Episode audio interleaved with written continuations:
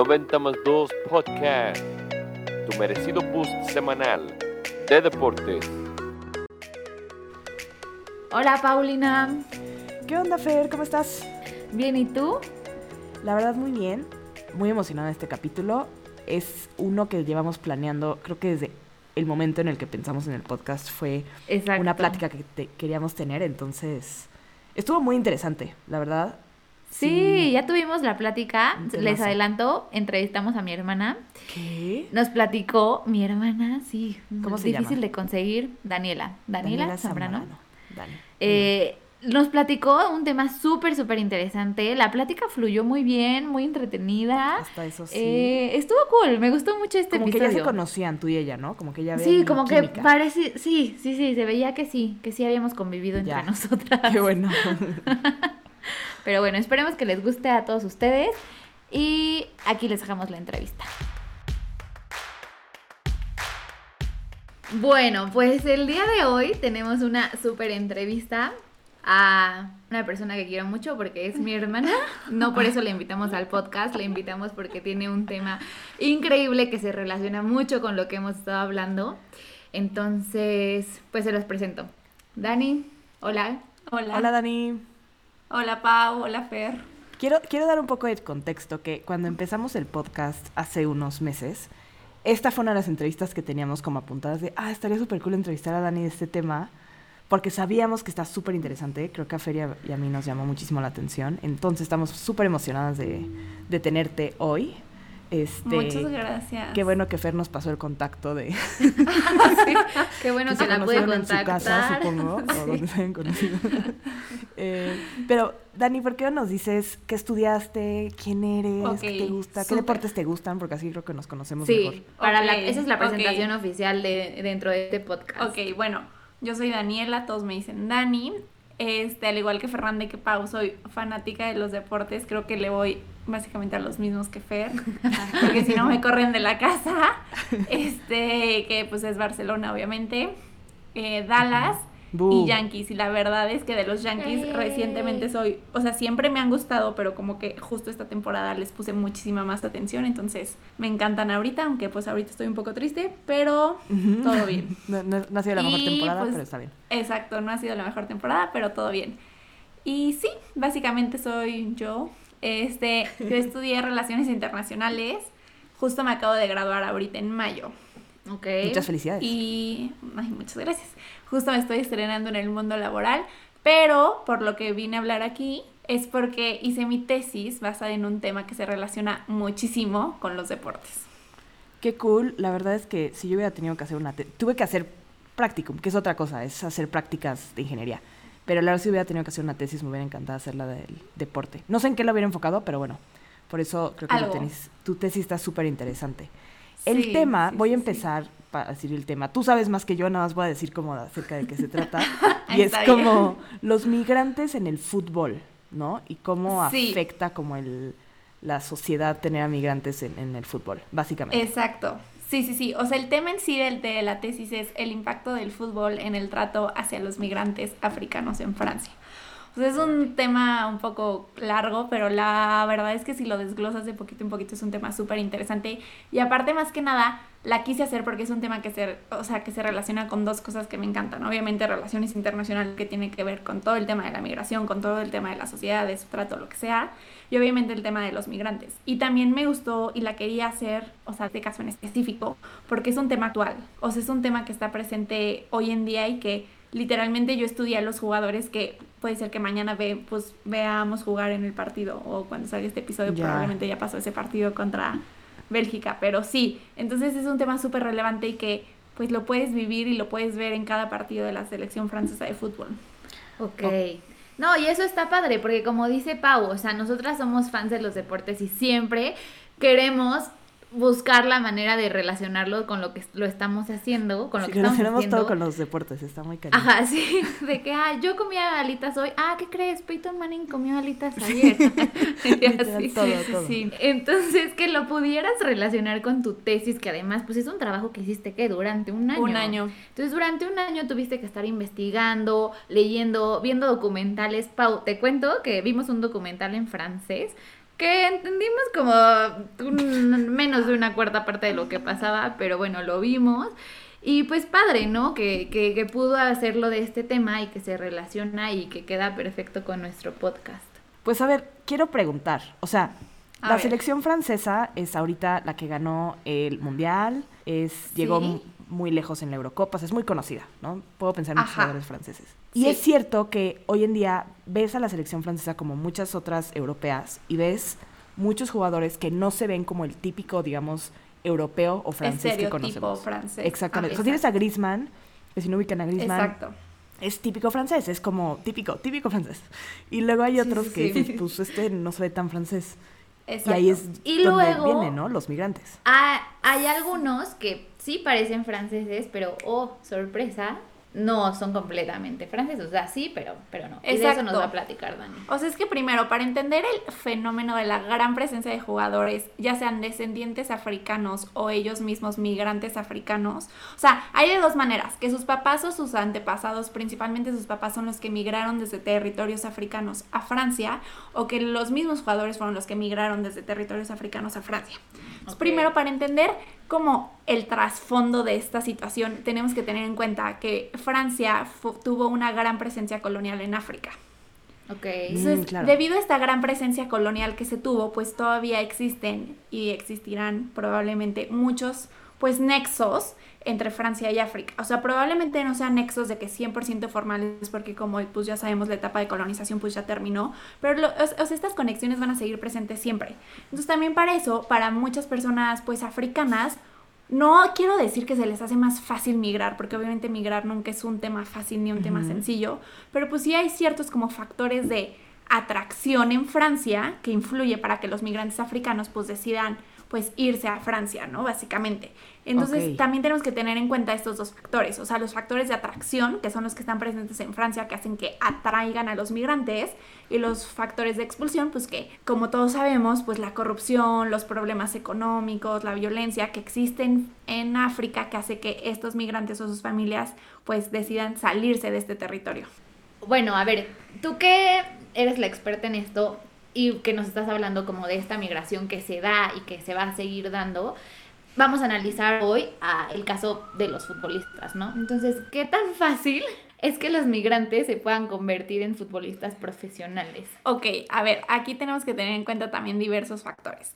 Como sabemos, la situación en Francia, no es un, perdón, en África no es una situación pues fácil. O sea, no es una situación en la que sean países, no quiero decir de primer mundo, pero en países que les ofrezcan como todas las oportunidades a sus mismos ciudadanos de poderse como superar a ellos mismos. El fútbol, de cierta manera, sí se puede ver como un camino fácil para lograr como tener una mejor calidad de vida. Entonces, el sueño de demasiados jóvenes africanos es ser futbolistas. Y es ser futbolistas no solo en territorio africano, sino poder escalar más allá. ¿Por qué? Porque obviamente las ligas africanas de fútbol también son afectadas por los diferentes factores que se vienen en los diferentes países. Por ejemplo, la corrupción. Sea, obviamente, las, la- esta corrupción hace que el- los niveles, el nivel futbolístico y los niveles de todo del fútbol africano, pues no puedan ser los ideales.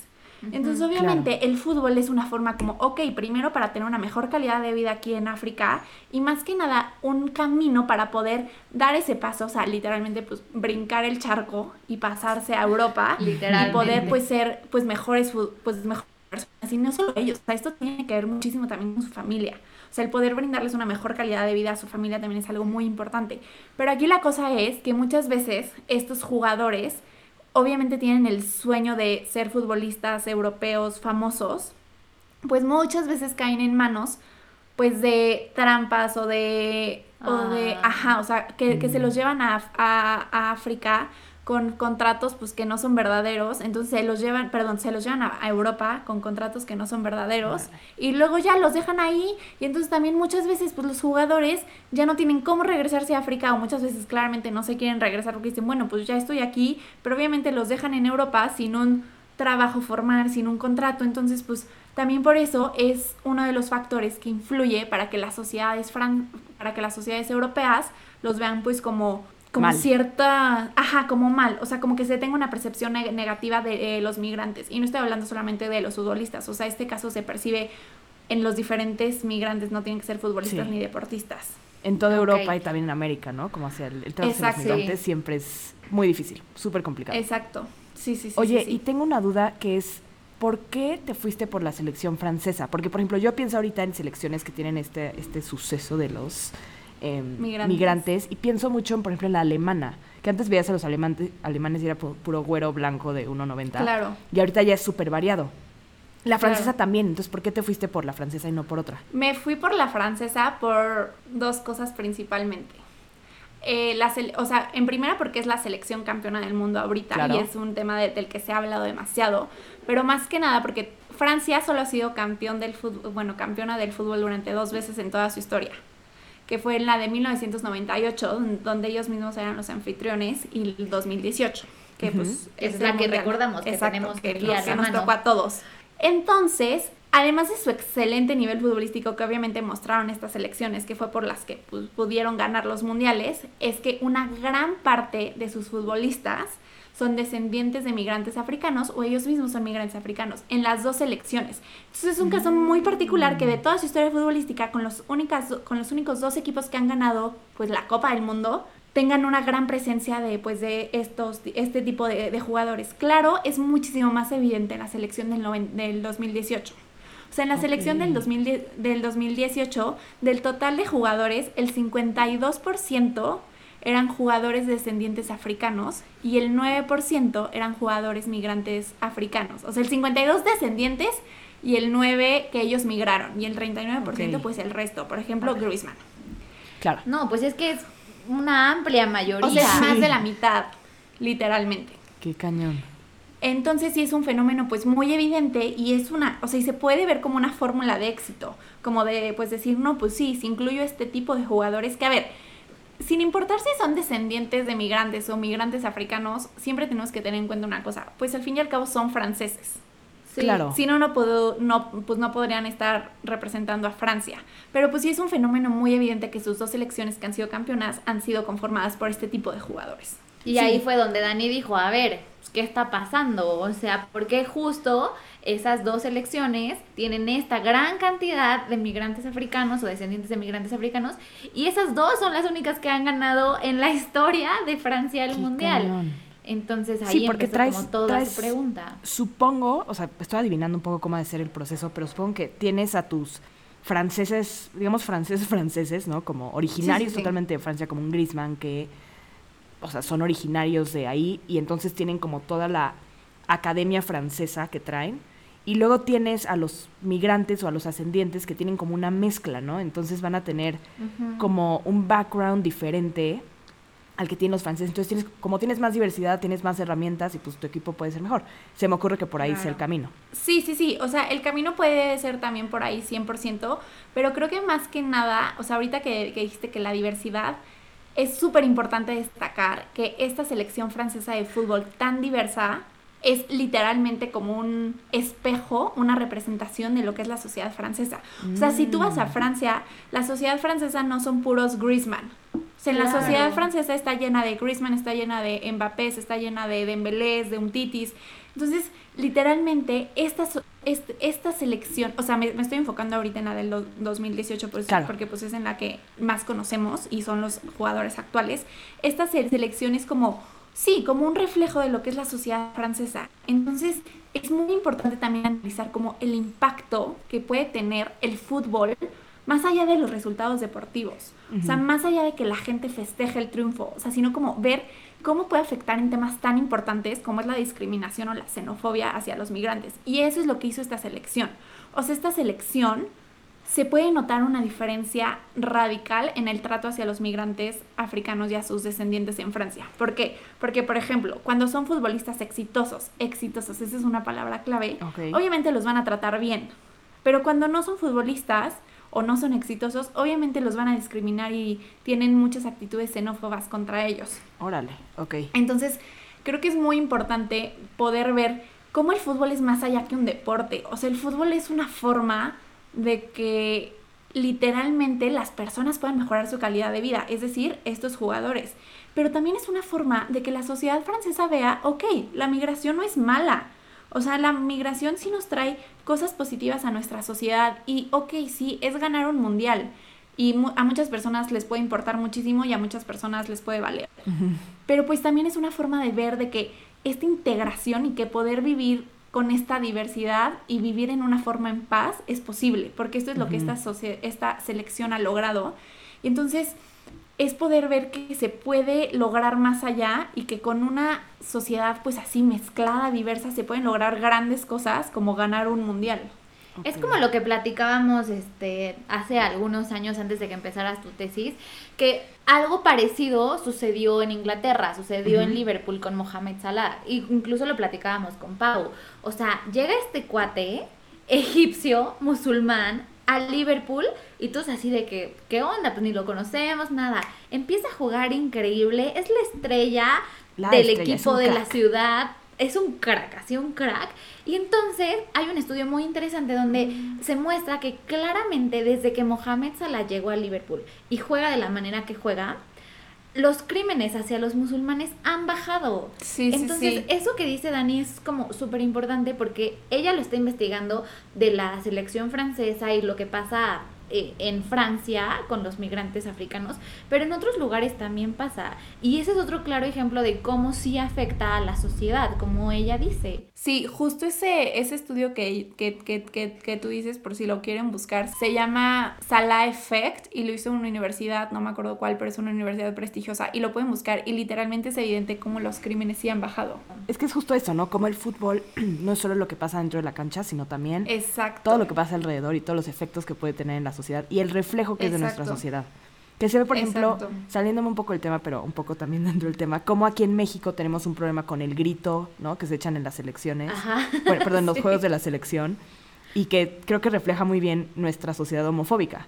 ¿no? Y entonces como perfectamente estamos viendo ahí, es un reflejo perfecto de lo que somos. Y también en Francia. Exacto. Y si pasa en Francia, pasa en Liverpool, pasa en México, en pasa en todas partes.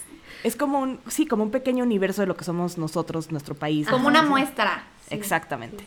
Oye, y te iba a preguntar, en Francia, o sea, ¿todas las reacciones a estos jugadores son positivas? ¿O también hay de que los que siguen diciendo, ay, que lo saquen de mi selección, Mbappé no es francés? No, o sea, obviamente hay de los dos. O sea, en general, el recibimiento de estos jugadores sí fue positivo. O sea, obviamente, por ejemplo, o sea, estos jugadores fueron, fueron recibidos de una manera positiva porque representaban como una forma de esperanza de que esta unidad pues se puede lograr. Las celebraciones en las calles, obviamente las calles estaban atiborradas de gente para celebrar el, o sea, que fueron campeones del mundo y no les importaban si sus jugadores eran migrantes o descendientes de migrantes africanos. Las fan zones que instalaron por todo el país estaban también repletas e incluso eh, pues el mundial fue en verano, pero la celebración duró hasta año nuevo, que en el arco del triunfo estaban proyectados, o sea, proyectaban tipo la foto de Mbappé y ponían Kylian y abajo de dónde era. Que bueno, que Kylian Mbappé pues sí nació en Francia, pero así pasaba con todos. Entonces en lugar de decir como, ay no, este que no proyecten a los a los que no son franceses, a los que no nacieron aquí. No, obviamente la gente le aplaudía a todos. O sea, obviamente sí, siempre va a haber, siempre va a estar presente este discurso de que no, es que ellos no son franceses. O incluso cuando justo en el, o sea, justo en el mundial habían demasiados artículos que sacaban que decían como la selección africana de Francia. O, o también vi uno que decía como antes Francia eh, exportaba diamantes y materias primas de África y ahora exporta jugadores. O sea, obviamente sí hay muchas opiniones encontradas ya los jugadores también, pues sí se van a enfrentar a este, o sea, a esta discriminación y estas actitudes xenófobas, pero obviamente Mbappé no se va a enfrentar al mismo grado de discriminación que se va a enfrentar el migrante africano que vende los llaveros de la Torre Eiffel abajo de la Torre Eiffel. O sea, el nivel de discriminación es totalmente diferente y entonces esto es una manera de cómo el fútbol sí es un factor importante y cómo influye en esto. Aunque no seas fan del fútbol y aunque no lo veas, ubicas a Mbappé, ubicas a, los jugadores. O sea, si fueron campeones del mundo, si proyectan su cara enorme en el arco del triunfo, los ubicas y les tienes cierto respeto, respeto que se han ganado. Y pues sí, la verdad, no se compara con cómo tratan a los demás. También como que siendo no de Francia, o sea, si eres una persona que nunca ha ido a Europa o a Francia y ves a la selección francesa y es tu idea de así entiendes a Francia porque además de eso qué vemos de Francia, ¿no? O sea, pues selección y ya. Ves al Barça y ya. Este, y ves a esos jugadores como que así interpretas que es Francia. O sea, dices, ah, hay jugadores blancos y negros y bla, bla, bla, y se llaman un tipi, pero también se llaman Griezmann. O sea, como que dan una, una imagen de Francia que te, te hace verla como mucho más... Exacto. No, no diversa, porque como dices, hoy Ah, en día no ya es así. entonces. No diversa, Fer, Sí, sí, No, no, me refiero a sí, que sí. hoy No, ya ya es así. O sea, no, es que Sí. no es que está dando una mala interpretación, sino que más bien es una interpretación a lo que es hoy, realmente hoy en día y no el estereotipo que tenemos del país. Exacto, o sea, tenemos que entender que Francia, y no solo Francia, es decir, todo el mundo ya son sociedades interculturales, o sea, no es solo una misma cultura, ya son diferentes. esa era la palabra. Ya son diferentes Estoy apuntando culturas. palabras que dice Dania de interculturales. Intercultural. xenófobas, Sí, así varias. sí, sí, muy sí. Eh, o sea, ya son varias culturas que literalmente no solo coexisten entre ellas, o sea, ya pasaron de, de ser multiculturales, que solamente cuando coexisten entre ellas hay a ser interculturales, o sea, es decir, que hay una Mm. relación y un intercambio entre estas culturas. Y el caso de Francia, sí quiero dar un, o sea, dar un punto importante aquí. En, Fra- o sea, en París y en Francia, las zonas periféricas de las ciudades se les conoce como banlieues. Mi Mm. francés no es muy bueno, pero es ¿Escuchaste, así. Paulina? Sí. Banlieues. Entonces, en los banlieues es súper importante destacar que la mayor, o sea, la mayoría de su población son justamente los migrantes africanos y su descendencia, los que viven en, los- en estos banlieues.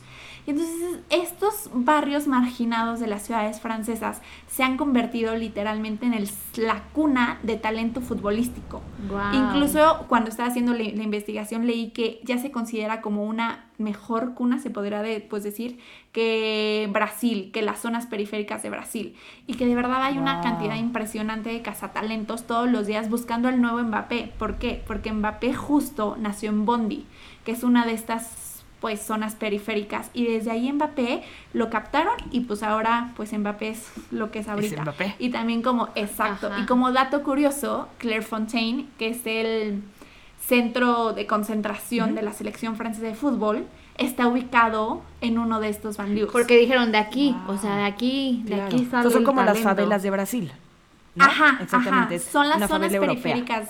Exacto. Entonces, Wow. y dicen que de verdad esas zonas ahorita son las zonas del talento futbolístico. ¿Por qué? Porque pues están llenas de los migrantes y de su descendencia.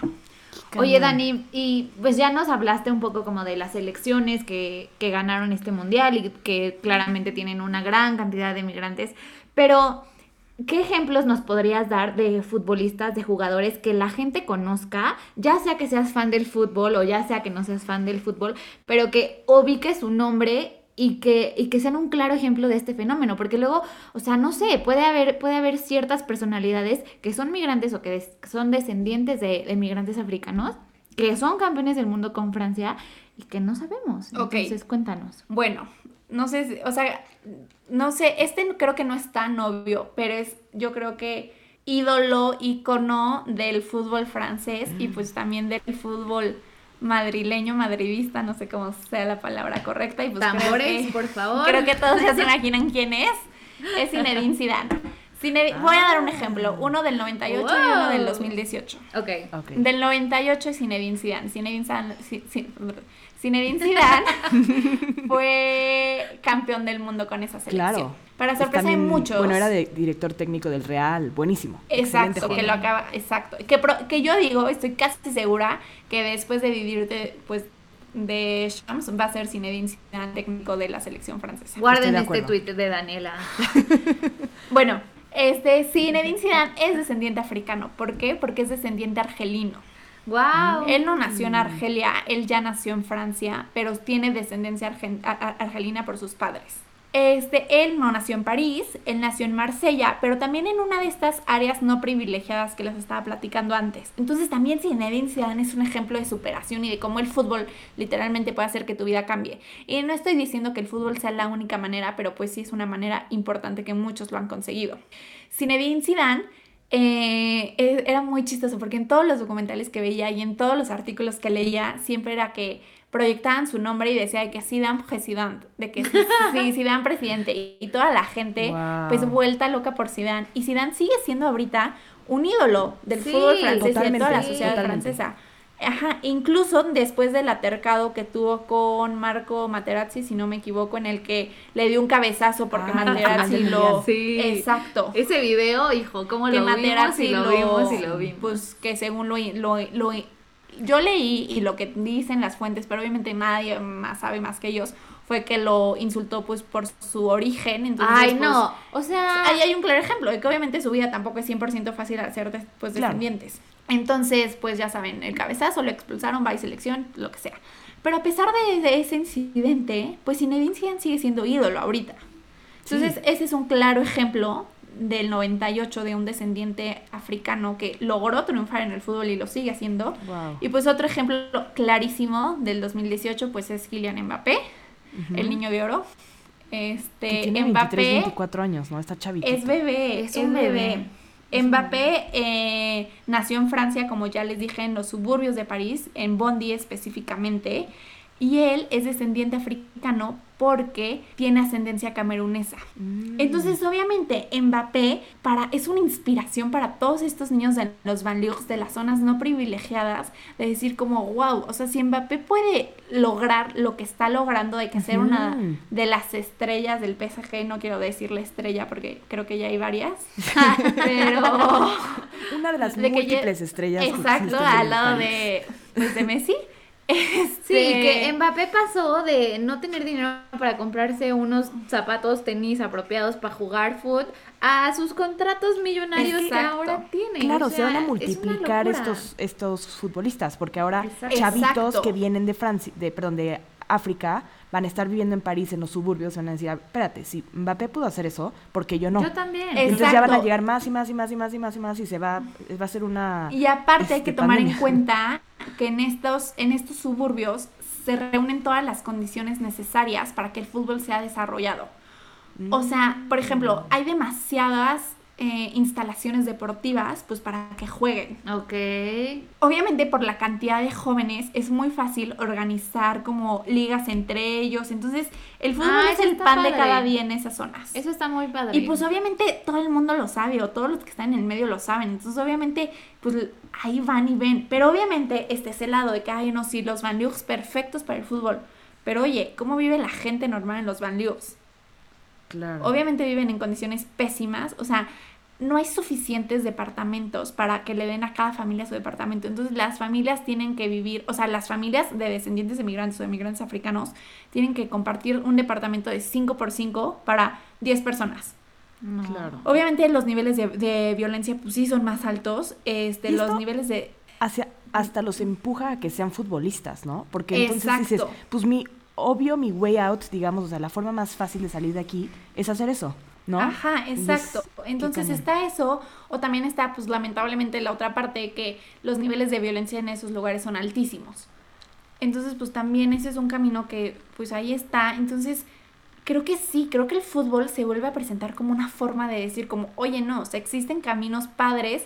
Y si Mbappé lo está logrando, si hay más jugadores lográndolo, tú también lo puedes lograr. Entonces también es una forma de inspiración, pues, para que la calidad de vida de estas personas, pues, pueda mejorar y que la sociedad francesa los acepte, los acepte como Wow. las personas que son y que dejen como un lado estos estereotipos y estas etiquetas de son migrantes africanos, traen enfermedades, traen violencia, traen dro- pues, drogas, sus, traen... sus, este, sus religiones que no son la- nuestra Exacto, religión y sus, su cultura que no es nuestra exacto. cultura. Bueno, y pues sí, o sea, es todo un proceso. Y la buena noticia es que ya ha habido estos casos de éxito, que ya la gente está dando cuenta que estas personas, aunque sean descendientes africanos, pues al final también son franceses. Y si esto se llega a, a traducir, o sea, su buen trato, en el trato hacia los demás migrantes, seas futbolista, seas exitoso o no seas, pues es el goal, ¿no? O sea, es No, como- y aparte como tú dices, es un proceso, o sea, tipo un ejemplo Ajá. muy claro es que en el ámbito político de Francia hay un partido que se llama el Frente Nacional. El Frente Nacional Mm. en, el- en 1998, o sea, cuando pues este equipo salió a la luz y fue campeón del mundo y lo que sea, fue súper criticado, o sea, este partido tiene una fuerte ideología contra los migrantes. Entonces, obviamente, criticaba Es conservadora, demasiado supongo. Esta, este son súper conservador. conservadores, ajá. Ok. Y entonces eh, el líder que era Le Pen, de, de que pues decía, no, es que este equipo no representa la Francia verdadera. Entonces, sí, muchísimas críticas por parte de este partido. Y en el 2018, eh, esta selección francesa de fútbol, que fueron campeones del, del, del, mundo, fue la primera en no ser criticada por ningún partido político e incluso fue apoyada por el Frente, por, por, por, por Le Pen. Y ahí está el proceso, ¿no? Del que hablamos, cómo este partido político se fue transformando del 98 al 2018. Sí, 20 años. 20 años, pero bueno, o sea, cambiaron su ideología, lo hicieron, ya no los criticaron y, y pues así, Ahora poco sí. a poco, pero... Y seguro Pero qué este- padre que el fútbol ayude a esto. Sí, seguramente este fenómeno es algo que vamos a ver en toda Europa. Ya hay selecciones donde es muy obvio. Creo que la inglesa también se ve bastante. Bélgica también. Bélgica, muchísimo en Bélgica. Creo que en Italia todavía no tanto, pero cada vez más. O sea, cada vez vamos Sí. a ver este suceso y especialmente en los países donde más reciben migrantes, como es Alemania, como es Inglaterra ya Francia. no, co- pero como es Francia. Entonces, pues, va a estar... Qué, qué interesante, la verdad, porque creo que sí es... Justamente lo que más nos llama la atención del foot normalmente son ese tipo de cosas, cómo llega más allá de la cancha. Entonces, Sí, todo muchísimas gracias, cancha, Dani, por contarnos todo No, esto. muchas gracias a ustedes. Gracias Se nota por que sí hiciste tú tu tesis, sí, Sí, sabes sí mucho, se nota que no la copiaste en ningún lugar. Muchas gracias. Si quieren se las mando, mándenme un mensaje al Sí. Instagram y se las Sí, puedo mandar. Si quiero un autógrafo, también te la puedo pedir a ti. Es con Fer, También. Fer es tu manager, dinos. Sí, Sí, a mí Fer me tienen, que, me tienen que hacer la cita primero, si no, Ah, nada. Está bien. En la Ese descripción del capítulo Paulina. ponemos el contacto de Fer para que puedan pedir autógrafos, juntas, exacto. este, lo que necesiten. Sí, exacto. Entrevistas, publicaciones, lo que sea. Claro. Bueno, pues Meet muchas gracias, también. Dani. Así, meet and greet. Como en Disney. Un TED Talk. Ándale. Sí, yo Eh, feliz. La verdad es que sí, o sea, yo aunque ya me sabía la mayoría de tu tesis, hubo cosas que, crean o no, sí fueron nuevas para mí el día de hoy. Y eso que le ayudé con la presentación y todo. Sí, que, yo- que él estuvo un año yo con este tema dándole vuelta. Pero la verdad es que es un tema bien padre, se relaciona muchísimo con todo lo que hablamos en el podcast y pues bueno, esperemos que a todos les guste tanto como a nosotros esta entrevista. Muchas gracias. Gracias. Y pues bueno, esa fue la entrevista de hoy, esperemos les haya gustado, esperemos les haya gustado este Súper capítulo. interesante. Qué, qué, qué cool tema de tesis. La verdad es que sí, o sea, sí es algo que hasta yo hubiera disfrutado investigar, la verdad. Exactamente, sí, porque es como justamente nosotros creo que somos hasta eso algo políticas en el sentido de que nos interesa todo ese tema como Ajá, de, sí, sí, sí. pues toda la política, ¿no? Europea, mundial, latina, mexicana, lo que quieras.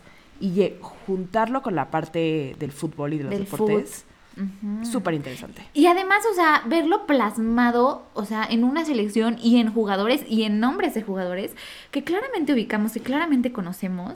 O sea, tú, tú contabas que lo que nos platicó Dani de Zinedine Zidane, o sea, ¿quién se lo imaginaba? Claro. Nadie. No, Entonces... Muchas veces no haces la conexión de cómo está relacionado, el, digamos, el mundo real, ¿no? O sea, como el, Ajá.